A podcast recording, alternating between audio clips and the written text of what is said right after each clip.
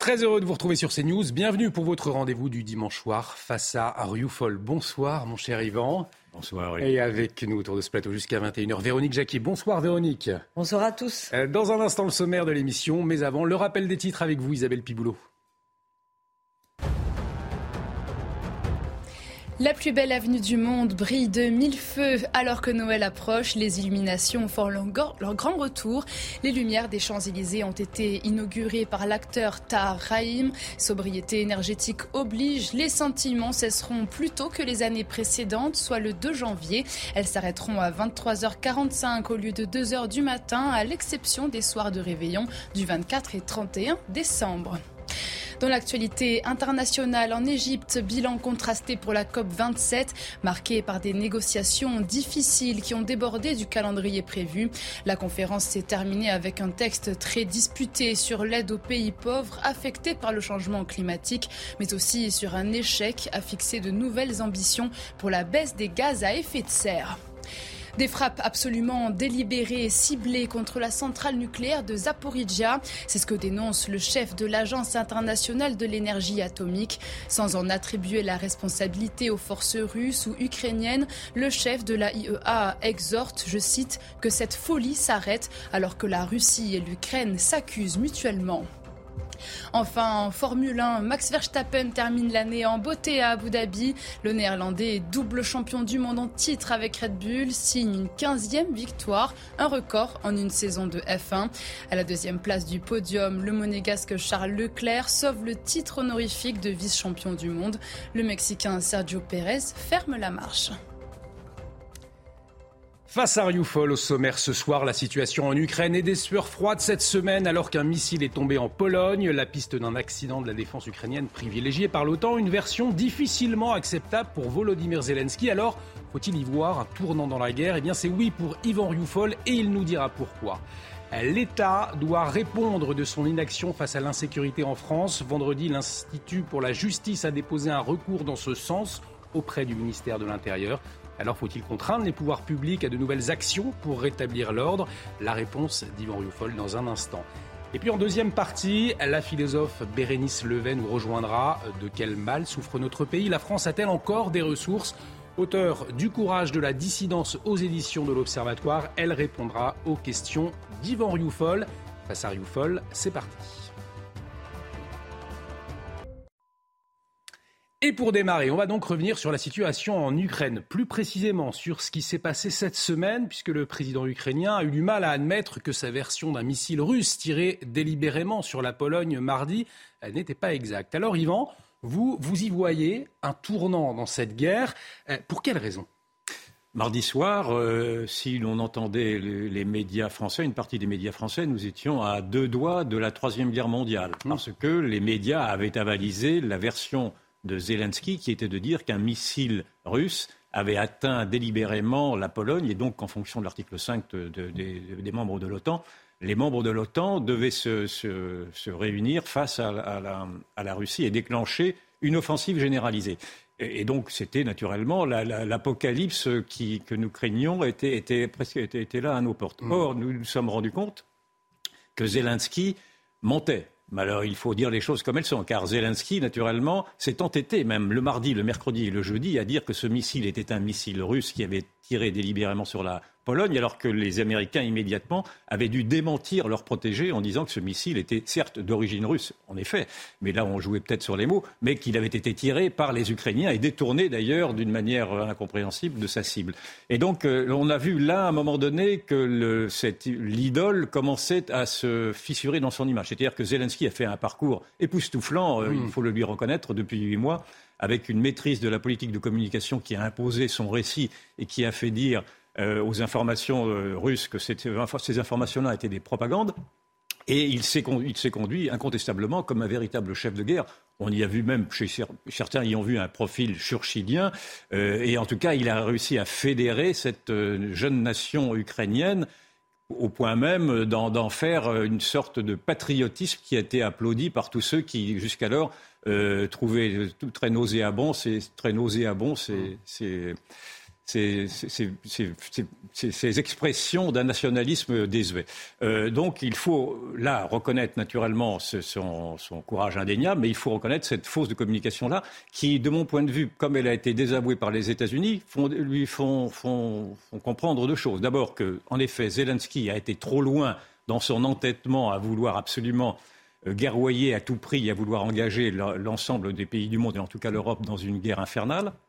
Et puis les États-Unis ont montré, dans le fond, qu'ils entendaient euh, non seulement calmer leurs protégés, mais être euh, maîtriser eux-mêmes les négociations à venir. Et d'ailleurs, on a pu voir que les négociations commençaient à apparaître dans les coulisses et qu'il y avait une sorte d'essoufflement et de lassitude, dans le fond, dans cette guerre qui ne mène à rien. Et on a pu voir également, à travers ceci, que le vrai profil de Zelensky est apparu à tous ceux qui ne l'aimaient guère. Et l'on a vu que non seulement Zelensky euh, d'abord était, était, quand même un homme assez corrompu dans son passé et que son pays reste très, très singulièrement également corrompu. Enfin, il partage ceci avec la Russie, mais Zelensky, mais l'Ukraine est également euh, est également sensible à, ce fléau-là. L'on a vu également qu'on on lui a fait reproche euh, très régulièrement que, que d'une sorte de, de, tolérance avec un passé nazi, de collaboration nazie qui fait que vous avez encore des rues euh, à Kiev même, qui porte le nom de Bandera, par exemple, qui était, un collaborateur nazi.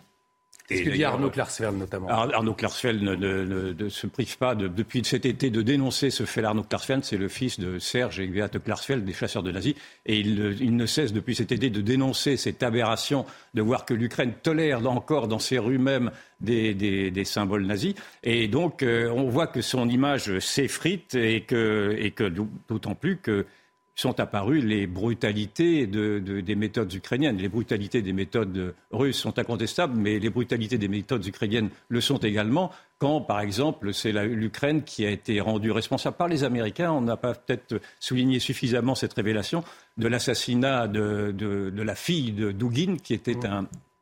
Un, proche, enfin en tout cas un intellectuel du nationalisme russe, mais que c'est en fait euh, l'Ukraine voulait viser Dugin et en fait elle a visé, elle a tué sa, fille dans un attentat, plus l'attentat contre le pont de Crimée, etc. Donc euh, quand, Zelensky accuse la Russie d'actes de, terrorisme, euh, on peut lui faire maintenant ce même reproche-là et sa faute initiale de mardi euh, a, débondé, si je puis dire, toutes les, toutes les retenues qu'il y avait contre sa personne qui était jusqu'alors respectable et qui l'est un peu moins. Alors, euh, Véronique, on a entendu Divan parler de, faute de Volodymyr Zelensky. On connaît la situation sur place, des bombardements massifs, hein, euh, notamment sur Kiev, sur l'Ukraine.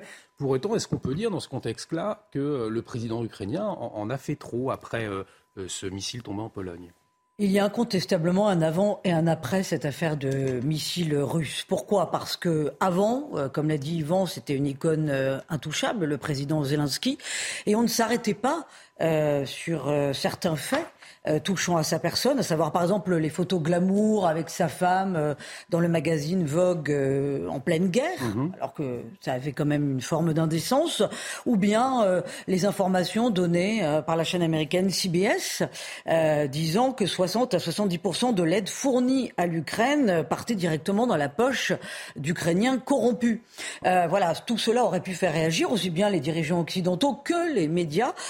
or, voilà, on a passé tout cela sous silence. Alors peut-être que euh, depuis cette affaire de missiles, effectivement, euh, le président ukrainien est vu un petit peu différemment. On s'en rend compte, Yvan l'a dit, euh, quant au fait que les Américains ont tout de suite dit c'est un missile russe, donc ils n'ont pas accordé beaucoup de crédit à ce que disait Zelensky. En, en soi, c'est déjà quand même un affront. Et puis ensuite, ce qui est quand même intéressant, c'est que lui-même s'est décrédibilisé, puisque le mardi, il dit c'est un missile russe, rétro-pédalage, et puis le jeudi, il dit carrément, je ne sais pas ce qu'il s'est passé, mais c'est sans doute un missile russe. Bon, enfin hmm. bref. Donc, c'est vrai que même si c'est un chef de guerre, qu'il s'est montré héroïque et que, euh, voilà, il, a, il a fait preuve de, de courage pour ses troupes sur le terrain, Toujours est-il qu'on peut douter de sa stratégie de communication et qu'on voit poindre peut-être un peu trop le comédien maintenant euh, euh, et, moins le, chef de guerre et moins quand même l'homme euh, responsable d'un pays. Notons justement, quand je vous dis qu'il y a un avant et un après, c'est que il y a un fossé qui semble se creuser avec l'OTAN. Il y a le chef d'état-major américain qui a tenu une conférence de presse cette semaine et qui a dit, et ça c'est très important parce qu'on voit justement une inflexion par rapport à la politique ukrainienne. Il a dit euh, il est fort euh, improbable que l'Ukraine reprenne la totalité de son territoire. Sous-entendu, il ne faut surtout pas qu'il ait des velléités de reprendre la mhm. Crimée, ça irait trop loin. Nous, les Américains, on ne pourrait pas le soutenir. Donc voilà, je crois qu'avec cette histoire de missiles, on voit quand même qu'il y a un avant et un après. Et surtout, on voit les limites de cette communication continue de Zelensky. Peut-être pour clore sur ce thème en, quelques secondes, Yvan, est-ce que vous voyez une lassitude dans le camp occidental? Oui, mais ce que vous avez dit est très juste concernant la, déclaration du chef d'état-major de l'armée américaine qui est, très, qui est à prendre au pied de la lettre. C'est-à-dire que les Américains eux-mêmes se lassent un peu de, de, de, Zelensky, qui a, été, enfin, qui a été un peu leur omlige, enfin, qui était vraiment le, leur, leur, marionnette. C'est un peu désagréable de le dire, mais c'était bien ceci qui apparaît. Et l'on voit, on voit notamment à travers des déclarations comme celle de Pierre de Villiers, l'ancien chef d'état-major des mmh. armées françaises, qui, qui est quelqu'un qui est un homme raisonnable, qui, qui, rappelle également que cette guerre n'est pas notre guerre, que cette guerre n'est pas la guerre de l'Europe, que d'ailleurs l'Europe s'est totalement effacée face à la puissance américaine et qu'il est urgent aujourd'hui, sans avoir à être taxé euh, systématiquement de Munichois, qu'il est urgent aujourd'hui d'aller vers des, vers des négociations de paix, parce que c'est une guerre qui tue énormément, qui a tué énormément beaucoup d'Ukrainiens d'ailleurs, et beaucoup de Russes aussi, mais beaucoup plus d'Ukrainiens. Et en mm. plus, l'on voit que les, les, les gains territoriaux de la Russie la place aujourd'hui quoi qu'on en dise, en situation de, force dans des négociations. Donc, ce que risque, d'apparaître, ce serait vraiment un désastre dans cette guerre absurde, c'est que l'on en revienne aux accords de Minsk appliqués à la lettre, c'est-à-dire avec des territoires reconnus, russophones reconnus à la Russie, et là, il y aurait eu dans ces cas-là une guerre pour rien. En tout cas, Emmanuel Macron, il l'a répété hier, hein, que la France continuerait d'aider euh, Kiev. Euh, il l'a répété ce samedi. Le chef de l'État, on le sait, engagé hein, pour la défense et la sécurité de l'Ukraine peut-être moins engagé pour la sécurité des Français. Alors c'est pas moi qui le dis, c'est l'Institut pour la justice, puisque ce vendredi, l'association a réactivé sa plainte contre l'État pour inaction euh, sécuritaire. Yvan, euh, est-ce que cette action, elle vous paraît justifiée? Alors, on peut naturellement toujours euh, discuter de savoir si la, justice a affaire à ce point à se mettre dans les, dans les papiers de l'exécutif. Il y a toujours cette séparation des mm. pouvoirs qui, qui, qui, fait que l'on peut être réticent à voir la justice s'immiscer à ce point dans la politique. Euh, moi, de mon point de vue, je suis partisan de ces genres d'actions parce qu'aujourd'hui, euh, ce n'est pas tellement une action politique qui est à juger, mais c'est une inaction politique très généralisée. C'est une inaction politique sécuritaire, mais ça pourrait être également une inaction politique euh, migratoire, on en reparlera peut-être, une inaction politique d'ailleurs également judiciaire. Et ce, cette, cette, procédure a été initiée, a été calquée sur une procédure lancée par quatre organisations écologistes qui ont fait condamner l'État pour inaction euh, climatique. Mm. C'était en 2020 et 2021. Une inaction climatique d'ailleurs qui me semble être assez mal argumentée, puisque au contraire, le, président de la République a été, a été euh, à ce point influencé par les écologistes qu'il en a même fermé la centrale de Fessenheim nucléaire et qu'il nous plonge, qui va nous plonger cet hiver dans une, dans une crise énergétique euh, assez abominable, puisque l'on annonce des coupures de courant précisément parce que le président de la République n'a pas, n'a pas, entre, n'a pas fait entretenir comme il le fallait le parc nucléaire. Donc, au contraire, il devrait y avoir là une action, une autre action euh, judiciaire euh, pour, pour euh, pour trahison des intérêts fondamentaux de la France, à la limite, si on doit aller, si on doit aller jusque-là. En tout cas, euh, l'Institut pour la justice, l'Institut pour la justice, c'est un think tank, c'est un groupe de réflexion qui voudrait que replacer le, la victime au cœur même des préoccupations plutôt des de droite d'ailleurs, on peut le dire. Alors euh, plutôt de droite, même les, les, les, gens de gauche vous diront qu'elle est d'extrême droite et qui s'était fait remarquer très dernièrement en, organisant une manifestation en soutien à la mémoire de Lola, mm. qui avait été affreusement martyrisée on s'en souvient, par une, euh, par une jeune Algérienne en situation irrégulière. Et cette, cette, euh, cette, manifestation pardon, avait été d'ailleurs euh, cautionnée par Éric Zemmour, ce qui a évalué effectivement une polémique sur l'extrême droite. Mais enfin bon, passons là-dessus. Je pense que les, arguments de, de, de, cet organisme-là, qui donc relance une procédure qui avait été lancée initialement en mai, les arguments ne manquent pas. Alors je peux vous en donner quelques-uns parce que j'ai eu accès au document qui a été, qui a été déposé qui a été déposé vendredi. Il cite quelques chiffres, mais est-il besoin d'ailleurs de les, rappeler que le nombre d'agressions physiques a été multiplié par 7 de 1988 à 2021, que les homicides en augmentation, sont en augmentation de 4% en 2021, de 12% pour les coups et blessures, de 33% pour les violences sexuelles, etc. etc. Mais euh, il n'y a, pas un jour aujourd'hui sans que nous n'ayons à relater des violences extrêmes, des violences urbaines. Encore aujourd'hui, euh, à non, vendredi à Nanterre, avec des, des, fusillades à la Kalachnikov. Et vous avez eu le procureur de Paris, dans un article du Monde, qui a dit que le grand banditisme avait pris une telle envergure en France même qu'il menaçait l'état de droit. Donc il y a vraiment une alerte générale sur la démission de l'État, sur l'abandon de l'État. Et il est tout à fait justifié, me semble-t-il en tout cas, d'avoir à demander des comptes à cet État-là. Mais on pourrait également demander des comptes sur sa politique migratoire et c'est encore une autre, un autre sujet. Alors l'inaction euh, est aussi dans l'immigration, c'est ce que vous nous dites. Je vous demande pourquoi dans un instant. Mais peut-être Véronique, euh, euh, qu'est-ce que vous en pensez? Est-ce qu'il faut contraindre les pouvoirs publics à, de nouvelles actions pour rétablir l'ordre selon vous? Alors les, les, contraindre et arriver à avoir des résultats, ce n'est pas chose évidente parce qu'on voit qu'il y a un délitement qui ne date pas du simple quinquennat d'Emmanuel Macron. Hein, ça remonte à, à, bien plus loin. Il y a vraiment une déliquescence civilisationnelle, disons les mots. Mais euh, la question de la sécurité, c'est quand même la première des questions politiques. Pourquoi? Parce que quand il n'y a pas de sécurité, il y a installation, de zones de non-droit. Euh, il y a donc euh, violence gratuite. Il y a donc euh, atteinte barbare aux personnes. Et on n'en est pas encore à avoir une France orange mécanique, mais encore que dans certains territoires. Euh, on le sent bien, euh, c'est déjà le cas. Et on voit bien que les Français ont peur pour leurs enfants et ne vivent plus avec la même insouciance qu'il y a 20 ou 30 ans. Alors, euh, ce qui me frappe, moi, ce soir, je pense que oui, il faut envoyer un sacré coup de semonce à Emmanuel Macron. Pourquoi? Parce qu'il vient d'annoncer qu'il envisageait un sommet en 2023 à Paris pour aider les pays vulnérables face au changement climatique. Tiens, tiens, on est toujours dans l'archi-communication, l'archi-activisme pour lutter contre l'inaction climatique et puis l'inaction sécuritaire. Rien, toujours rien. L'inaction euh, qui lie euh, insécurité et immigration, toujours rien. Donc moi, j'aimerais bien que le président de la République euh, soit fer de lance pour mettre en place, pourquoi pas, un sommet à Paris en 2023 qui traite vraiment de la question sécuritaire et qu'il fasse le lien avec la, question migratoire. Pourquoi? Parce que on voit qu'il y a un changement de ton au gouvernement et que depuis l'été dernier, il y a des membres du gouvernement qui commencent à donner des chiffres hein, sur le fait que euh, insécurité euh, euh, et, délinquance et euh, immigration, avec la part malheureusement d'actions commises par des personnes qui sont illégalement sur notre sol, est avérée. Donc une fois qu'on a ces chiffres, puisque tout le monde s'accorde sur ces chiffres, je ne vois pas pourquoi là encore on n'aurait pas un gouvernement qui prendrait le taureau par les cornes et qui serait aussi volontariste qu'il l'est pour lutter contre l'inaction climatique. Alors vous reprochez, Yvan, l'inaction en matière de sécurité de l'État, vous reprochez aussi à l'État sa politique d'immigration. Pourquoi?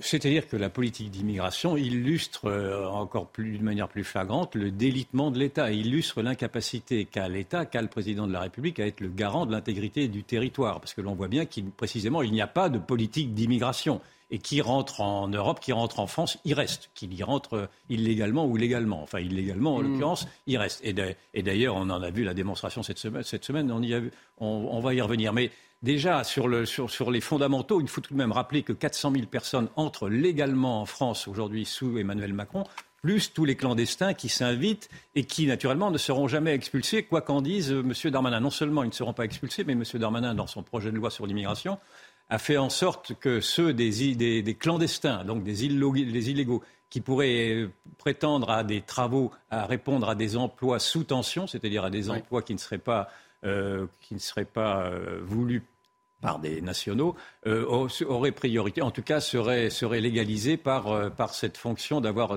trouvé un emploi. Donc il légalise lui-même, dans le fond, des clandestins alors qu'ils sont en situation illégale. Donc il, il abaisse en effet la, force de la loi et il, il, compromet naturellement la, vertu exemplaire d'avoir à respecter des règles. Donc ceci déjà pour, pour montrer à quel point l'abandon de l'État est quelque chose d'idéologique en lui et qu'il n'a pas réussi euh, qu'il n'a pas les fondamentaux. Et puis, on a mm. vu naturellement cette grande farce, bien sûr. Euh, est-il besoin d'y revenir tellement c'est désastreux pour la part, de la part du gouvernement? Cette grande farce de, ce navire humanitaire qui a été accueilli.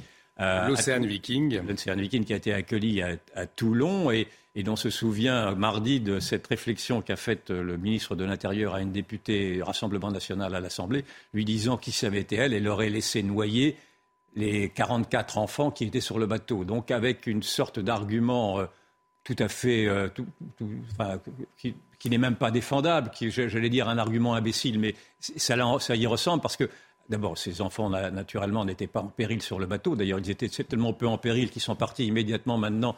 Tous, les, tous les occupants du bateau, donc que l'on disait ou malades ou en péril, sont partis dans la nature. Il en reste, je crois. Une quinzaine, quinze. Ah, il en reste quinze quand même, pas pour longtemps.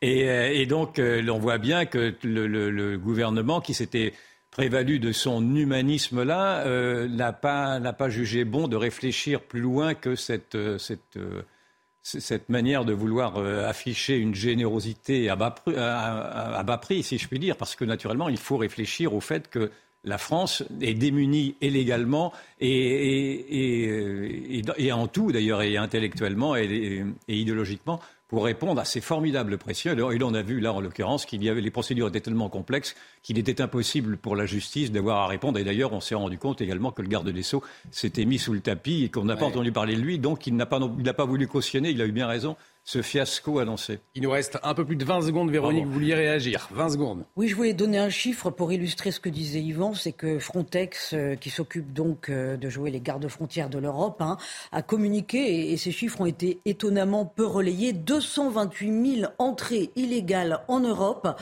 depuis le mois de janvier. Donc en cette année 2022, c'est une augmentation de 73% par rapport à l'an dernier et on atteint les chiffres de 2016, donc juste après la grande vague migratoire de 2015. Donc ça veut dire que c'est énorme, ça veut dire que vraiment on demande à l'État euh, de réagir parce qu'on est face à un problème politique euh, migratoire, bien entendu, mais à, une immigration de masse. Ça ne veut pas dire que tout le monde est un délinquant, bien sûr, mais ça veut dire qu'il y a vraiment un sujet à traiter. Et on aura l'occasion d'en reparler, bien évidemment, puisque le projet de loi immigration, euh, les débats sont prévus à compter du mois de décembre. Vous restez avec nous dans un instant. Votre invité, Yvan, ce sera la philosophe Bérénice Levet. À tout de suite sur CNews.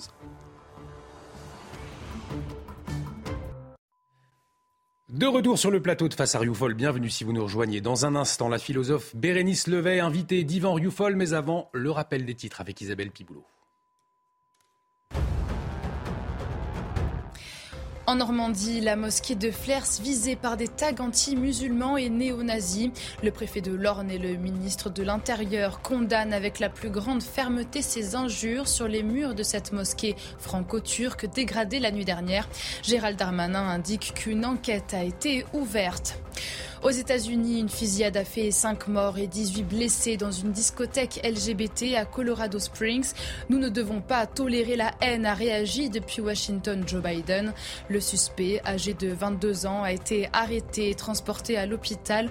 La boîte de nuit avait organisé une soirée spéciale à l'occasion de la Journée internationale du souvenir transgenre, célébrée le 20 novembre. Et puis en rugby, c'est un sans faute pour le 15 de France. Les Bleus terminent leur année invaincus après s'être imposé à Toulouse 35 à 17 face au Japon.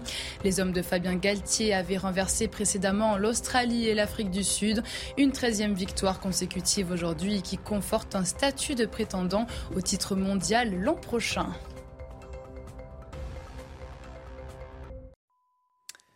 Face à Rioufol, deuxième partie, et nous accueillons autour de ce plateau Bérénice Levet. Bonsoir. Merci d'avoir accepté notre invitation. Vous êtes philosophe, essayiste. Votre dernier livre, Le courage de la dissidence, c'est aux éditions de l'Observatoire. Autre essai, L'écologie ou l'ivresse de la table rase, toujours aux éditions de l'Observatoire. Vous êtes face à Yvan Rioufol dans un instant, mais avant Yvan, cette question, pourquoi ce choix d'avoir invité Bérénice Levet ce soir? Parce que Bérénice Levet est une intellectuelle brillante et courageuse. C'est-à-dire, c'est une intellectuelle qui ose s'affronter au, au réel, ce qui n'est pas toujours le cas des intellectuels, et qui s'affole euh, du, déclin français. C'est une intellectuelle qui vient de la gauche et qui, sans vous faire offense, n'a peut-être pas rejoint la droite, mais en tout cas a rejoint le camp conservateur. En tout cas, je ne veux pas vous mettre dans l'embarras euh, en allant plus loin. Et donc, il est intéressant de vous entendre dans vos analyses qui sont toujours très lucides, très perspicaces, et j'ai toujours beaucoup de plaisir à vous lire. Et ma première question, dans le fond, serait, après avoir lu vos, deux livres, euh, si vous étiez médecin et si vous aviez la France à, à votre chevet, de quoi diriez-vous qu'elle est malade? Elle est, malade de, beaucoup de choses. Oui. Et je crois, si vous voulez, que les, nos politiques, et, ça rejoint ce que vous analysiez euh, précédemment sur euh, cette impuissance politique, ne prennent pas en charge les besoins fondamentaux d'un peuple. Et c'est ce qui me frappe, mais on ne peut pas euh, imputer la responsabilité seulement à, Emmanuel Macron. Bien sûr. je crois que la chose remonte quand même de, à la décennie 70 où on est vraiment dans un grand basculement et le fait que nos politiques ne vont plus avoir pour souci premier de répondre de, la France, de la continuité historique de la France, et vont avoir pour passion d'adapter la France euh, à l'Europe, à la mondialisation, de la réinventer tous ces mots qui euh, sont toujours de grands projets et qui finalement ne prennent pas à bras le corps le réel et la réalité des peuples. D'où euh, le fait à la fois que nous ayons des individus qui soient vidés de toute substance, précisément parce qu'on n'a plus fabriqué des Français, on n'a plus une école qui a servi de transmission d'une histoire, d'un passé, d'une singularité. Parce que justement, quand je parle de courage de la dissidence, c'est courage de la dissidence civilisationnelle, c'est-à-dire qu'il y a un modèle proprement français, il y a une singularité française et que personne, aucun de nos politiques n'a cherché véritablement à euh, prendre en charge. Mais, pardon de vous interrompre, mais les prémices, dans le fond, de cette déconstruction au, nom du mondialisme, c'est un petit peu ce que vous nous décrivez, pouvaient être lues déjà par un certain nombre d'observateurs. Or, beaucoup d'intellectuels se sont tus. Pourquoi les intellectuels se sont tus si longtemps? Oui, alors euh, très tôt, en définitive, l'exhortation morale a remplacé aussi la culture politique. Euh, dès les années, j'essaie de retracer toute cette généalogie, mais dès les années 60, nous entrons dans ce grand moralisme masochiste, dans cette grande euh, culpabilité de l'Occident et singulièrement de la France. Là, c'est la gauche que vous aviez que vous avez rejoint à ce moment-là. Enfin, vous, euh, oui, que vous êtes un peu plus, vous êtes plus jeune. Moi, je, bah, moi, je suis né dans les années 70, donc je, crois que les années 70. Ah là, c'est ce que j'expliquais dans un autre livre j'analysais de près dans le crépuscule des idoles progressistes. Mais la décennie 70 et donc ma génération, nous avons été un grand laboratoire d'expérimentation d'une humanité nouvelle avec ce qui est pour moi vraiment le péché originel de la modernité, mais véritablement du progressisme et d'un progressisme qui va euh, occuper tout le terrain à partir de la décennie 70, c'est cette idée que la déliaison, la désaffiliation aurait quelques vertus. Et là, finalement, on a fabriqué des individus euh, que je l'appelle incarcérés dans la prison du présent, qui, plus, euh, qui ne sont plus les héritiers d'une autre, d'un autre modèle de civilisation et finalement bah, qui reçoivent, euh, qui vivent dans la caverne et qui reçoivent les échos et sont sans levier pour inquiéter les évidences qu'on nous serine à longueur de temps. Et ce qui est très impressionnant, c'est que nous vivons, nous sommes inféodés à ce qu'un philosophe, euh, Vincent Descombes, appelait des nœuds mentaux, c'est-à-dire des associations moralement qualifiées. Alors les frontières, c'est mal, l'ouverture, c'est bien. N'allez pas chercher à savoir pourquoi, c'est comme cela. Alors qu'en réalité, l'être humain a justement besoin de ces liens, de ces fidélités, de ces héritages pour euh, acquérir une épaisseur temporelle. Et c'est ce que Simone Veil, la philosophe de l'enracinement, appelait ce besoin fondamental de l'être, de l'âme humaine, que d'hériter, que d'avoir une histoire. Donc, finalement de prendre euh, en considération et au sérieux le besoin de l'individu et le goût de, euh, de grandes figures, d'une épopée. Enfin, tout ce besoin de narratif et de narrativité n'a pas euh, a été complètement occulté. Et donc l'école, moi, dans laquelle j'ai grandi, c'était cette idée que vous serez d'autant plus libre, hein, ce que j'appelle l'alibi de la liberté, que l'on ne vous on, ne vous transmettra plus d'histoire. Et c'est faux, évidemment.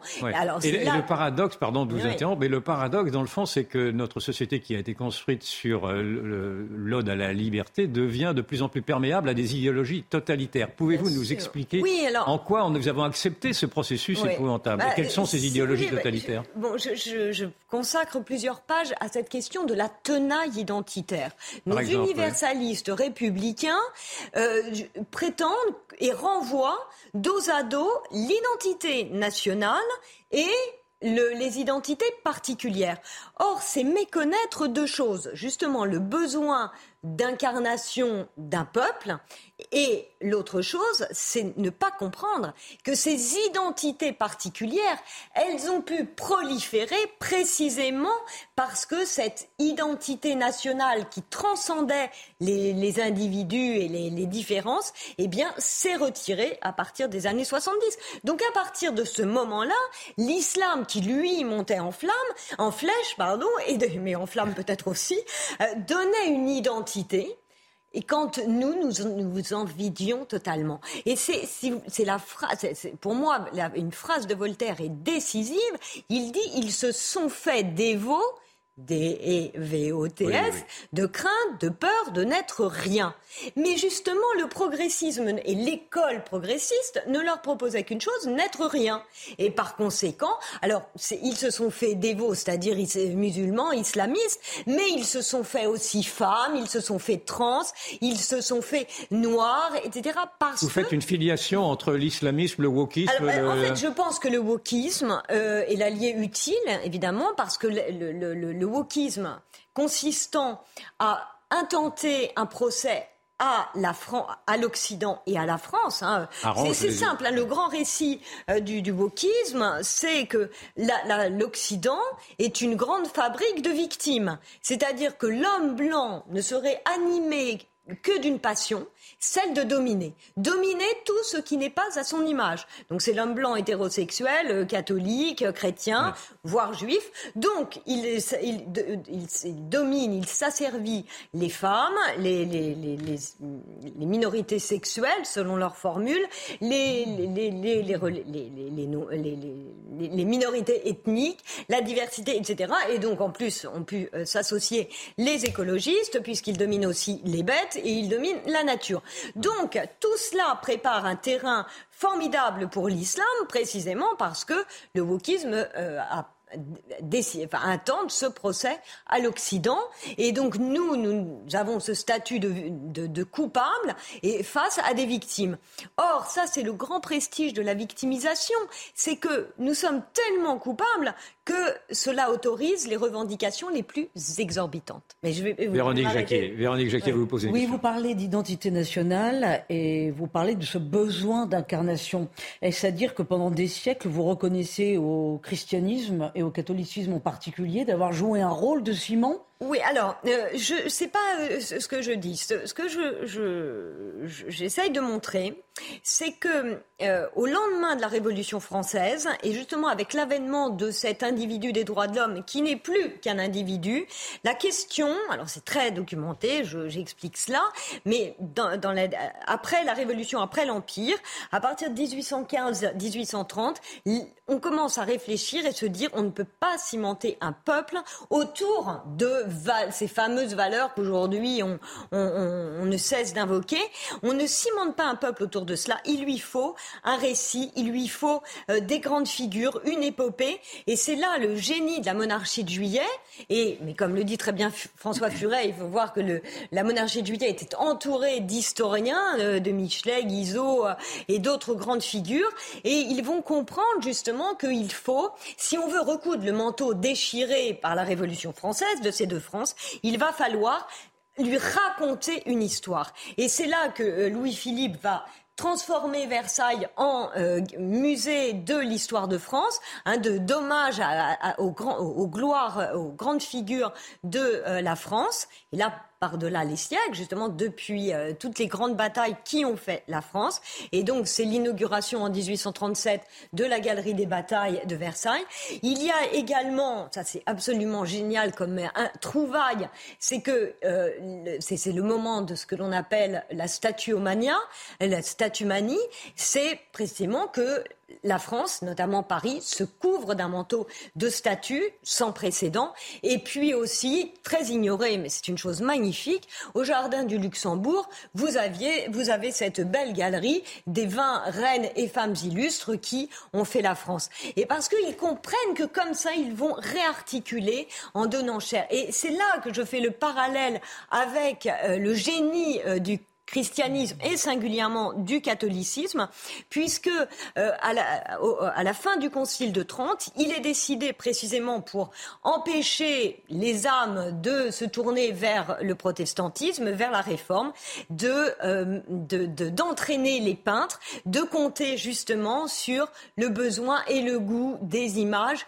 et justement face à une religion très intellectuelle qu'est le protestantisme, eh bien là on va avoir et on entraîne notamment Rubens, qui va être le grand peintre de la catholicité. Euh, et hum, donc je trouve justement, et alors c'est pour ça que quand je dis courage de la dissidence, nous avons cela comme ressource. On a compris justement la France, c'est le génie de euh, l'incarnation. Le, trou de mémoire est tel, si je puis dire, qu'il va être difficile de reconstruire ce récit national que vous espérez. Comment est-ce que vraiment vous pensez sérieusement que l'on peut encore résister, que l'on puisse résister incontestablement, mais que l'on puisse reconstruire ce qui a été détruit Alors, je pense que ça serait, la chose serait possible parce qu'il y a un véritable besoin des peuples. Et je crois que là, on a cette fracture immense entre les élites médiatiques, politiques, culturelles et le peuple qui, lui, sans encore que la France avait une physionomie particulière, avait des mœurs particulières et qu'il n'a pas envie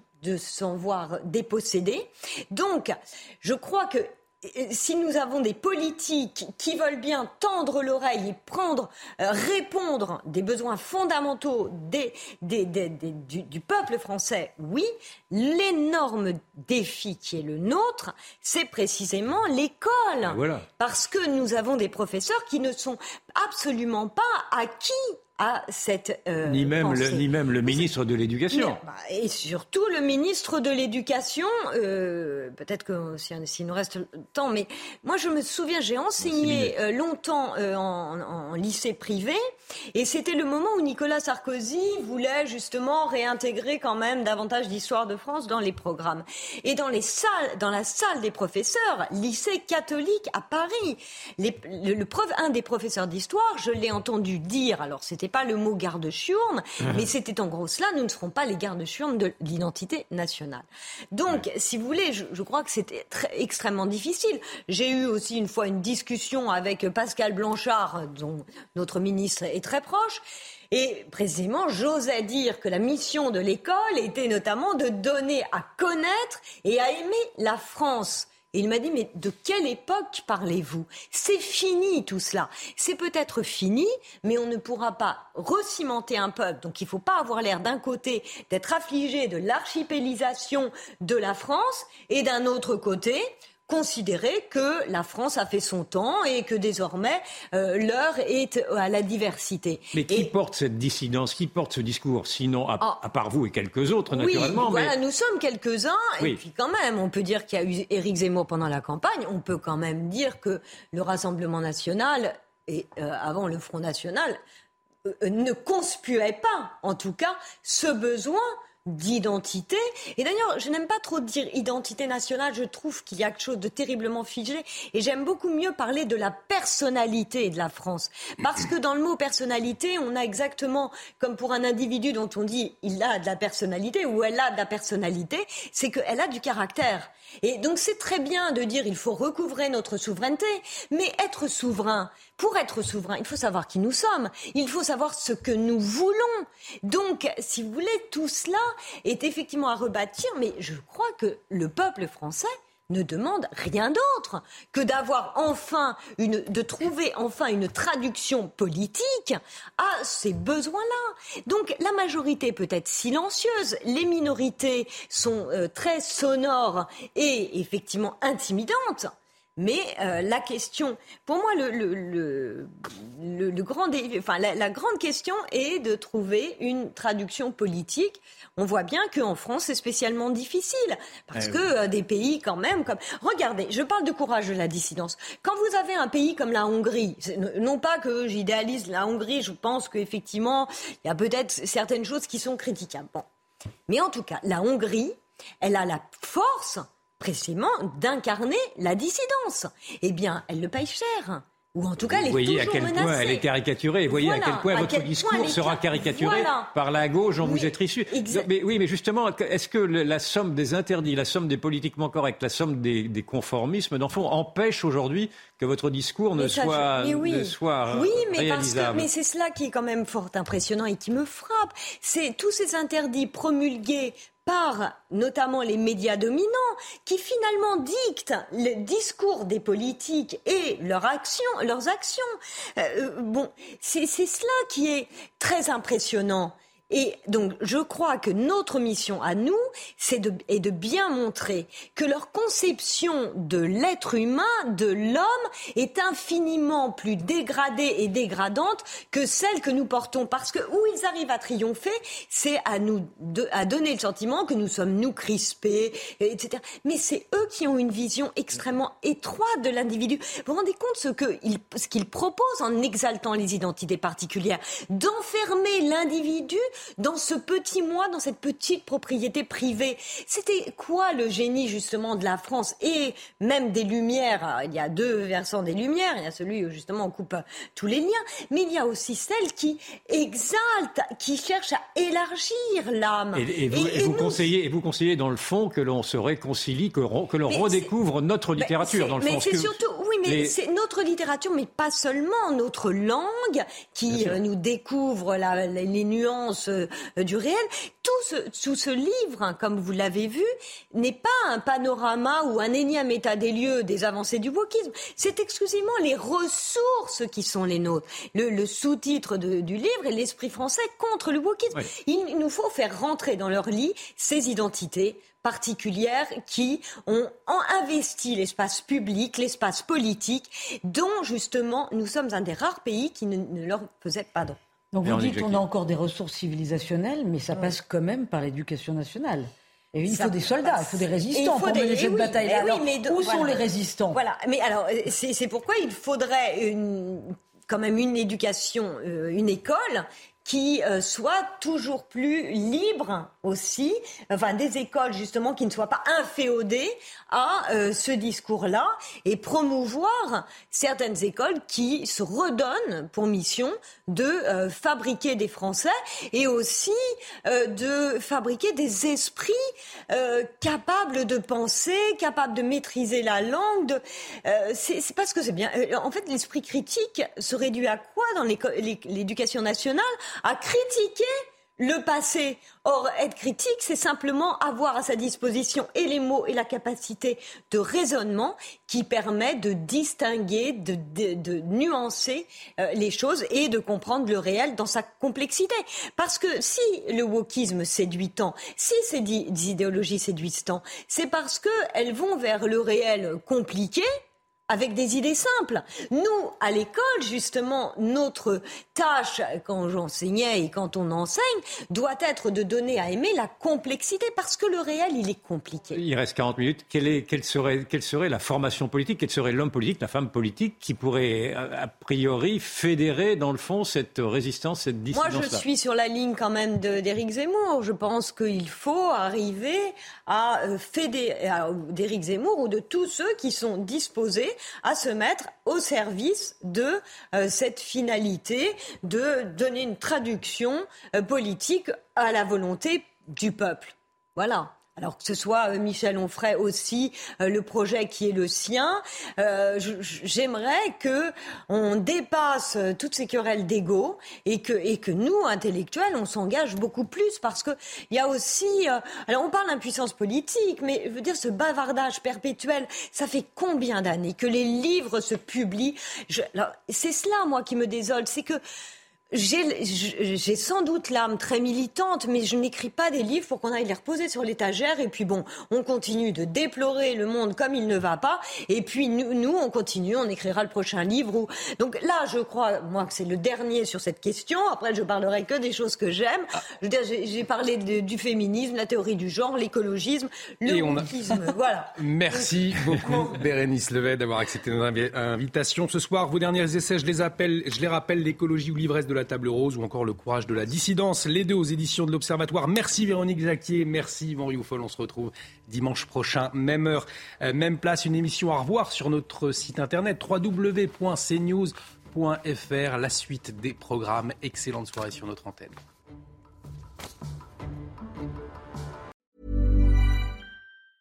Hey, it's Paige DeSorbo from Giggly Squad. High quality fashion without the price tag. Say hello to Quince. I'm snagging high-end essentials like cozy cashmere sweaters, sleek leather jackets, fine jewelry, and so much more. With Quince being 50 to 80% less than similar brands. And they partner with factories that prioritize safe, ethical, and responsible manufacturing. I love that. Luxury quality within reach. Go to quince.com slash style to get free shipping and 365 day returns on your next order. Quince.com slash style.